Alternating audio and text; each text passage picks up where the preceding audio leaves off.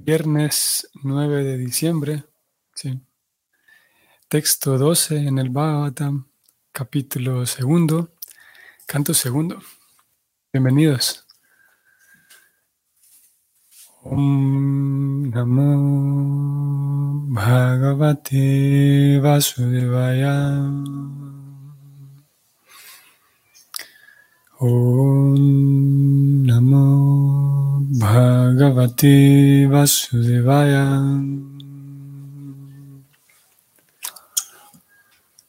Om Namo Bhagavate Vasudevaya.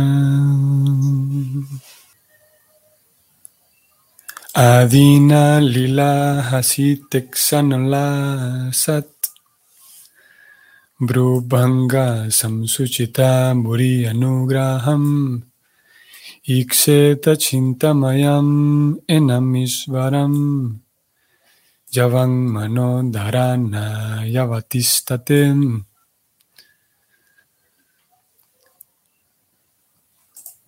Traducción. Los magnánimos pasatiempos del Señor y la brillante mirada de su cara sonriente, es todo ello indicación de sus extensas bendiciones. Por lo tanto, uno debe concentrarse en esta forma trascendental del Señor, mientras la mente pueda estar fija en Él por medio de la meditación. Ok, vamos al comentario que es el siguiente.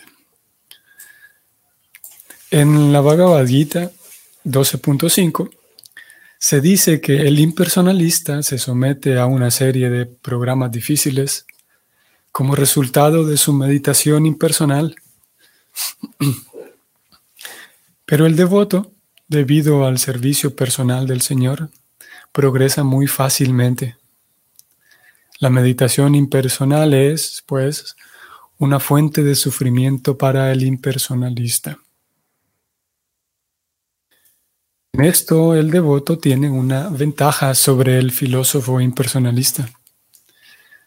El impersonalista duda del aspecto personal del Señor, debido a lo cual siempre trata de meditar en algo que no es objetivo.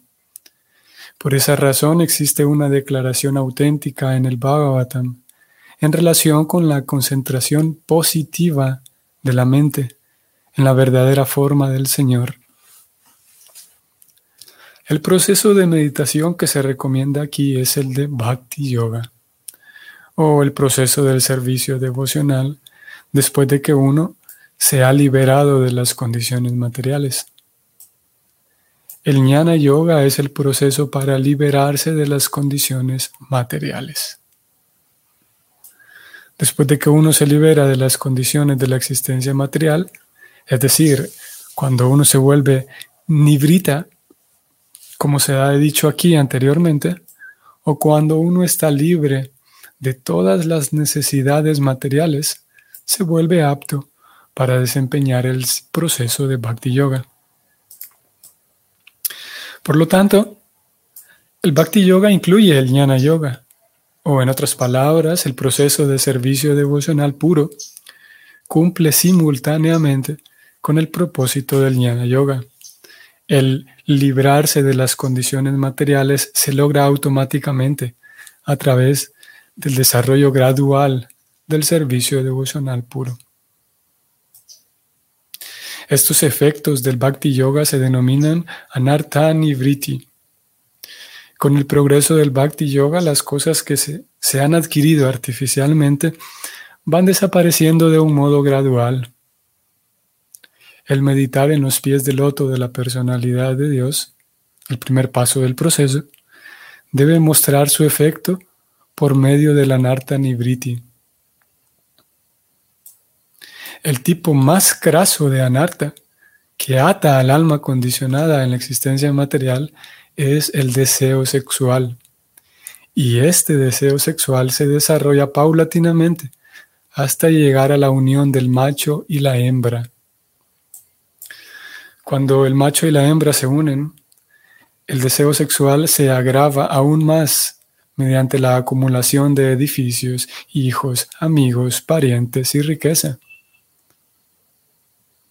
Cuando el alma condicionada adquiere todo esto, queda agobiada por esos enredos y el falso sentido egoísta, o el sentido de, entre comillas, yo y mío, se hace patente y el deseo sexual se expande a diversas ocupaciones políticas, sociales, altruistas, filantrópicas y muchas otras ocupaciones poco recomendables, semejantes a la espuma de las olas del mar, la cual se vuelve muy resaltante en un determinado momento y en un instante después desaparece con tanta rapidez como una nube en el cielo. El alma condicionada está rodeada de esos productos, así como de los productos del deseo sexual.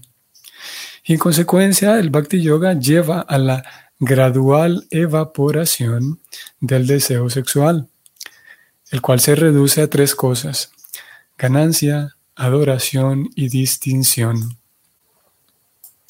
Todas las almas condicionadas están locas tras estas diferentes formas de deseo sexual, y uno ha de ver por sí solo cuánto se ha librado de esos anhelos materiales, basados principalmente en el deseo sexual. Así como una persona siente que su hambre se satisface con cada bocado de comida que ingiere, asimismo debe ser capaz de ver el grado en el que se ha librado del deseo sexual. El deseo sexual se disminuye junto con sus diversas formas por medio del proceso de Bhakti Yoga, porque el Bhakti Yoga, por la gracia del Señor, proporciona conocimiento y renunciación de un modo automático y eficaz, incluso si el devoto no está muy bien educado desde el punto de vista material. Conocimiento significa conocer las cosas tal como son. Y si mediante la deliberación se descubre que hay cosas que son del todo innecesarias, naturalmente la persona que ha adquirido conocimiento hace a un lado esas cosas poco recomendables. Cuando el alma condicionada descubre por medio del cultivo del conocimiento que las necesidades materiales son cosas indeseables, se desapega de ellas. Esta etapa del conocimiento se denomina vairagya, o sea, desapego de las cosas indeseables. Ya hemos discutido con anterioridad que al trascendentalista se le exige que sea autosuficiente y que no mendigue a las personas ricas y ciegas para satisfacer las necesidades básicas de la vida. Shukadeva Goswami ha sugerido algunas posibilidades para satisfacer las necesidades básicas de la vida, es decir, el problema de comer, dormir y refugiarse, pero no ha sugerido nada para la satisfacción sexual. Aquel que aún lleva consigo el deseo sexual no debe tratar en absoluto de adoptar la orden de vida de renuncia. Para aquel que no ha alcanzado esa etapa, no hay ninguna posibilidad de adoptar la orden de vida de renuncia. De modo que mediante el proceso gradual del servicio devocional, bajo la guía de un maestro espiritual idóneo y siguiendo los principios del Bhagavatam, uno debe ser capaz al menos de controlar el deseo sexual burdo antes de adoptar de hecho la vida de renunciante. Así que purificación significa irse librando gradualmente del deseo sexual. Y ello se logra por medio del proceso de meditar en la persona del Señor, tal como se describe aquí, comenzando desde los pies uno no debe tratar de ascender artificialmente sin ver por sí mismo cuánto se ha librado del deseo sexual. La sonriente cara del Señor es el décimo canto del Srimad Bhagavatam. Y hay muchos arribistas que tratan de comenzar de inmediato con el décimo canto, y especialmente con los cinco capítulos que describen la raza lila del Señor. Esto es sin duda indebido.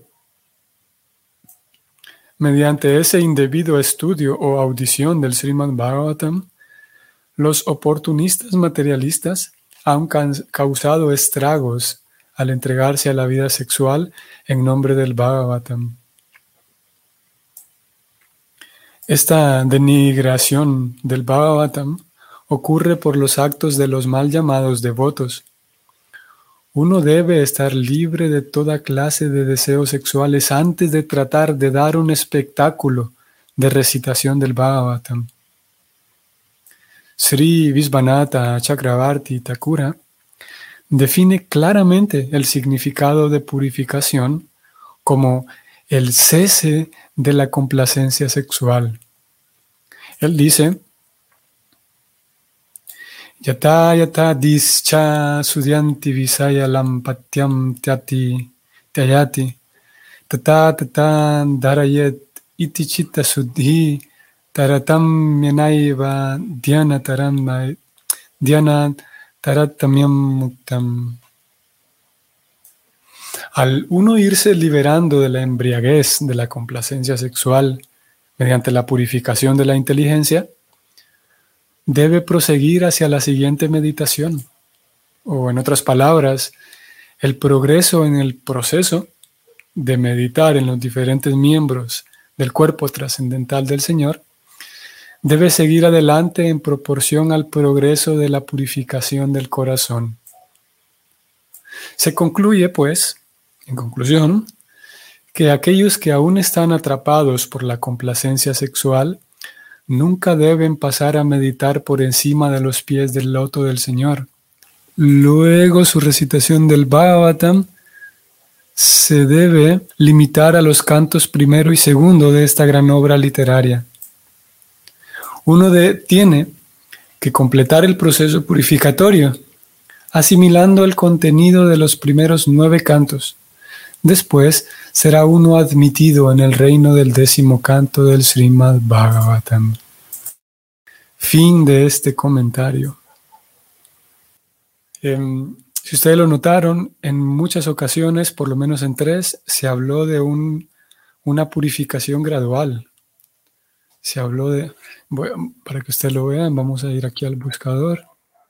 Aquí estaba subrayando una por una. En esta primera lectura se dice, el librarse de condiciones materiales se logra automáticamente a través de el desarrollo gradual del servicio devocional puro. Es algo gradual. Voy un poco más abajo. Con el proceso de Bhakti Yoga, las cosas que se han adquirido artificialmente van desapareciendo de un modo gradual. Voy a la siguiente.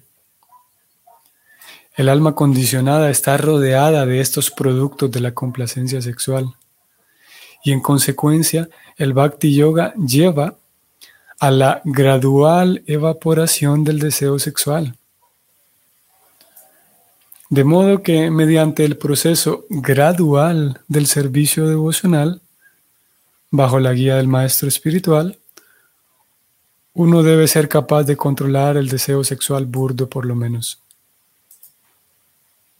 Y finalmente la, quinta referencia Así que purificación significa irse librando gradualmente del deseo sexual. Ese es como punto número uno, que esta purificación es gradual. No puede ser de dos semanas, no puede ser de dos meses. Es un asunto gradual y por ser gradual se comprende, está implícita la idea de que lleva tiempo. No es así inmediato. Es inmediato, sí, que nos ponemos en contacto con Krishna. Es inmediato, sí, que, realizamos actividades trascendentales al momento del kirtan, al momento del yapa. Pero no es inmediata, la, y es inmediata, sí, la limpieza, pero no es una, una plena purificación inmediata. La purificación comienza desde ese momento, pero es un proceso gradual. Por lo tanto, debe tener paciencia uno con uno mismo porque habrá momentos en donde voy a darme cuenta de que yo quisiera estar más limpio, yo quisiera estar más puro, yo quisiera estar más firme, pero no puedo, porque el proceso gradual indica de que tiene que ir despacio el asunto y eso puede causar um, tantas cosas, eso puede causar eh, impaciencia, eso puede causar frustración con uno mismo, eso puede causar eh, desánimo, el hecho de que yo me doy cuenta de que, de que quisiera limpiarme, principalmente estamos hablando aquí incluso del deseo sexual, pero no puedo, me doy cuenta de que estoy más contaminado de lo que me gustaría. Ok, vamos más arriba con el tema del deseo sexual. Y ayer hablábamos de la ganancia, adoración y distinción. Pensemos un poco más en eso. Y es que aquí justamente también en el comentario se decía que si uno está libre del deseo sexual en, en estas diferentes formas, entonces puede volverse un renunciante, decían. Vamos a ver cómo decimos esto.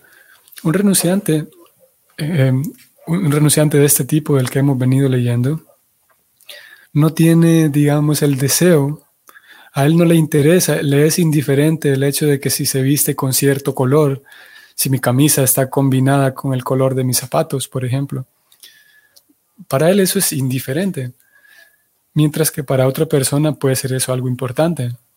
Y si lo pensamos profundamente, ¿por qué una persona busca combinar el color de sus zapatos con su, camisa, por ejemplo? ¿Por qué una persona busca que la ropa que, le, que viste le quede a su medida, a su talla? Si lo pensamos más profundamente es porque en fin de cuentas, vamos a decirlo así, queremos ser aprobados por los demás.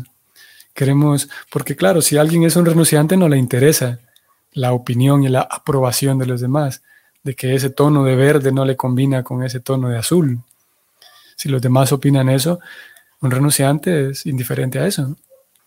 Pero entonces, a los demás, a quienes sí nos interesa vestir de cierto color, o nos incomoda vestir con otro color, nos incomoda que este, este estilo de ropa no me combina, no me va, este estilo de cabello, este color. Ese tipo de cosas, en fin de cuentas, están relacionadas con lo que ayer leímos y con ese deseo sexual. claro, puede ser que yo me estoy vistiendo y, no estoy pensando en, no tengo en mi cabeza, digamos, el placer genital, más puntualmente. Ayer decíamos esta diferencia entre el deseo sexual que abarca este otro tipo de cosas y podemos hablar incluso del placer genital, ¿no? Del acto genital como tal. Entonces, cuando yo me visto, cuando yo me pongo mi ropa, no necesariamente estoy pensando en, que quiero placer genital, pero sí estoy pensando en, ser aprobado, en, que cuando los demás me vean, que me vean como una persona respetable. Y en ese sentido, ese pequeño deseo de ser aprobado, de ser, de entrar en la, en, lo respetable, en ser una persona, entre comillas, cuerda, porque incluso si visto de manera eh, extravagante, puedo ser considerado fuera de la cordura, puedo ser considerado que estoy mal, que estoy loco. Un renunciante no le presta atención a eso. Un renunciante no piensa si, si, si van a pensar mal de mí porque tengo la ropa de esta forma, de esta otra. Entonces, eso indica que hay deseo sexual. como digo, no necesariamente hay el deseo de la lujuria como no es que la persona al momento de vestirse piensa en sí en placer genital, pero sí está pensando en esto inconscientemente o conscientemente, en distinción, adoración y ganancia.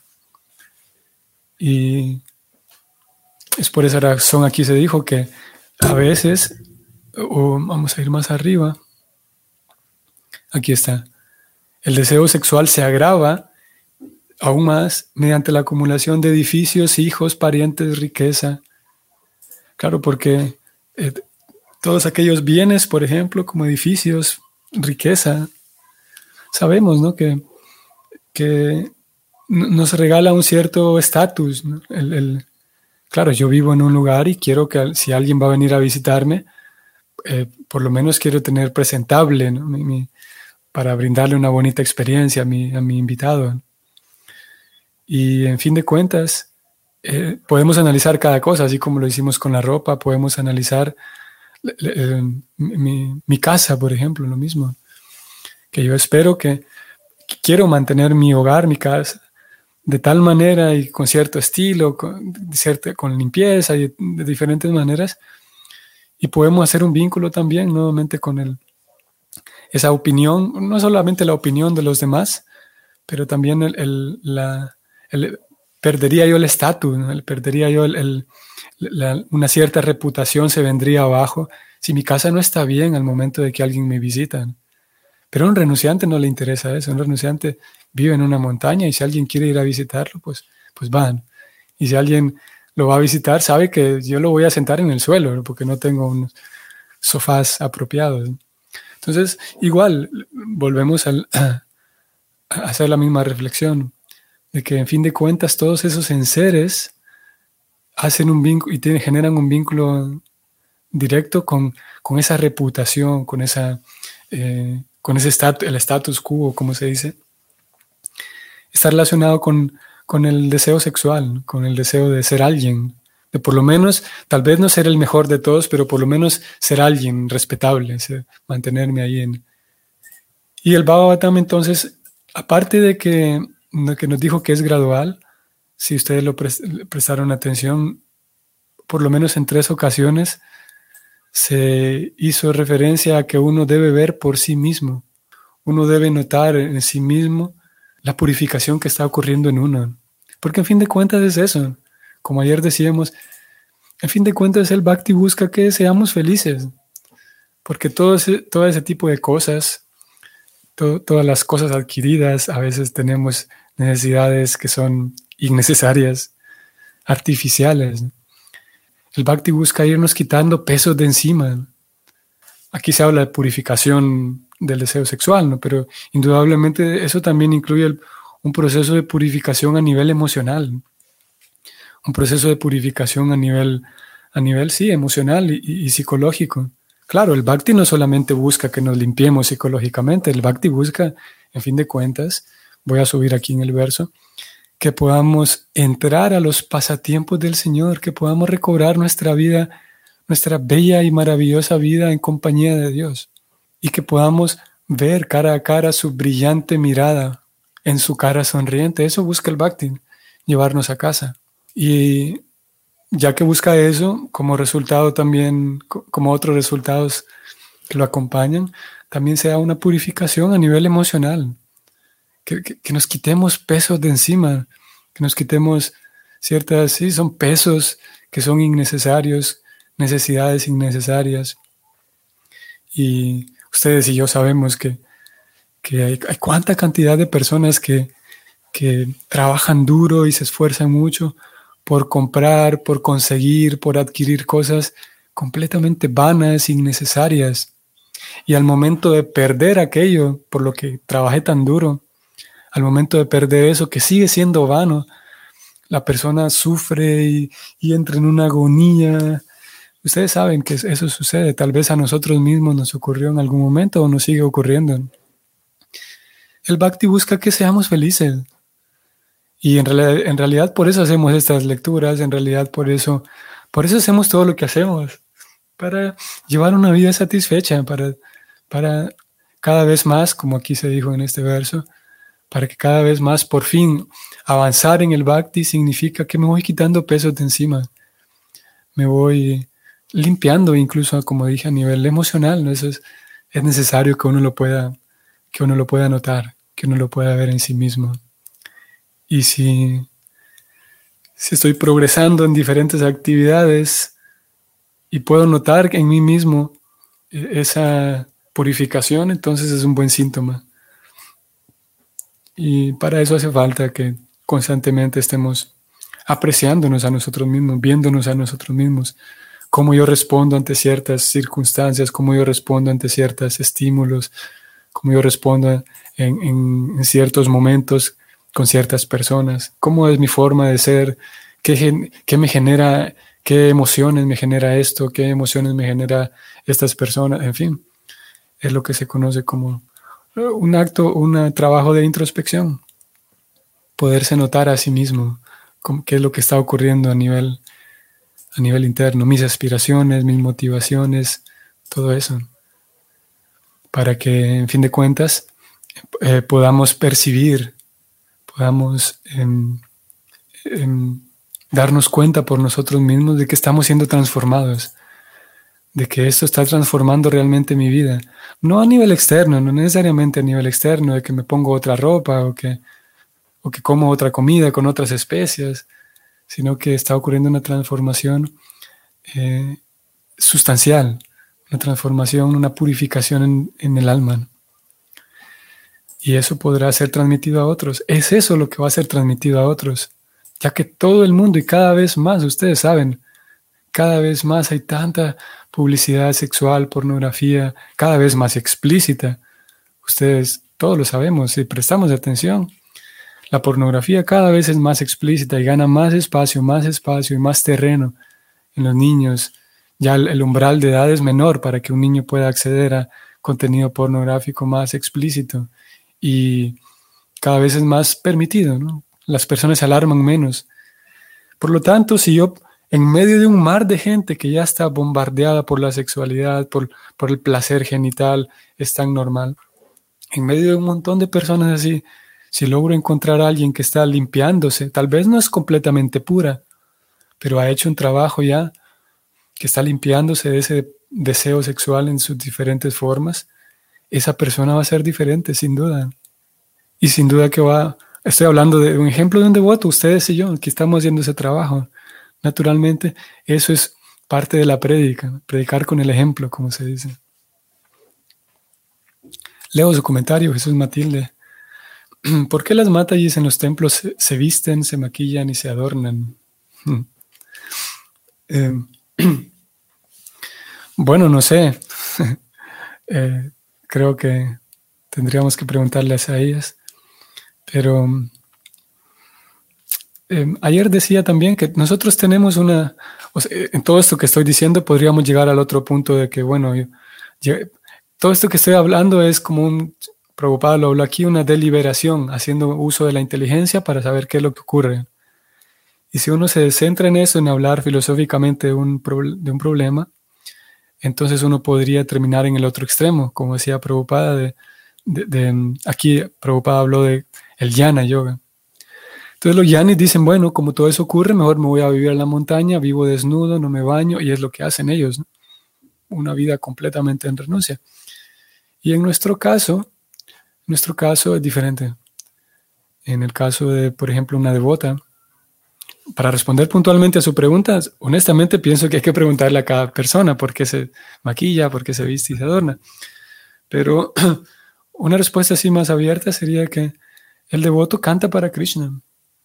El devoto, la devota cocina para Krishna y el devoto y la devota cuida su propio cuerpo para Krishna porque sabe que su propio cuerpo es de Krishna y al momento, por ejemplo, de danzar frente a la deidad, él o la devota está danzando para Krishna. Entonces, posiblemente bajo esa línea de ideas, posiblemente alguien pueda mantener su cuerpo eh, eh, apto, ¿no? Eh, presentable, sano, presentable, saludable. bajo esa idea se podría respaldar a alguien de que por esa razón me maquillo y me adorno obviamente cada quien tendrá que observar si yo me estoy maquillando únicamente para conseguir más, más respeto o si es realmente un, el deseo burdo sexual. Ya eso, no estamos libres de eso sin duda y cada quien deberá observar en sí mismo eso. Mismo no solamente las devotas, sino mismo los devotos, mismo brahmacharis, devotos que viven como o vivimos como renunciantes eh, sin duda, uno pudiera con ropa de renunciante vestirse de tal manera que, llame la atención, que llame la atención por... E, es, algo, es que ese deseo sexual está muy arraigado, está muy ahí, ese deseo de, llamar la atención, ese deseo de ser alguien, de sobresalir. Incluso a, pesar de llevar una vida de renunciante, uno pudiera llevar una vida de renunciante con la idea de llamar la atención por lo renunciante que soy. Eso es bastante bastante común. En nuestro caso, como digamos que llevamos una vida social activa en, el trabajo y tal, podemos, en el caso de la ropa, vestir de tal manera que, sea prudente, de tal manera que sea recatada, prudente, eh, eh, honesta, ¿no? Así, simple, ¿no? Pienso que tal vez respondí algo que pueda ser satisfactorio a su pregunta, Jesús Matilde. Eh, saludos a usted y saludos a todos los demás. Que tengan entonces un bonito fin de semana. Hoy estamos en viernes y nos vemos mañana. Hare Krishna.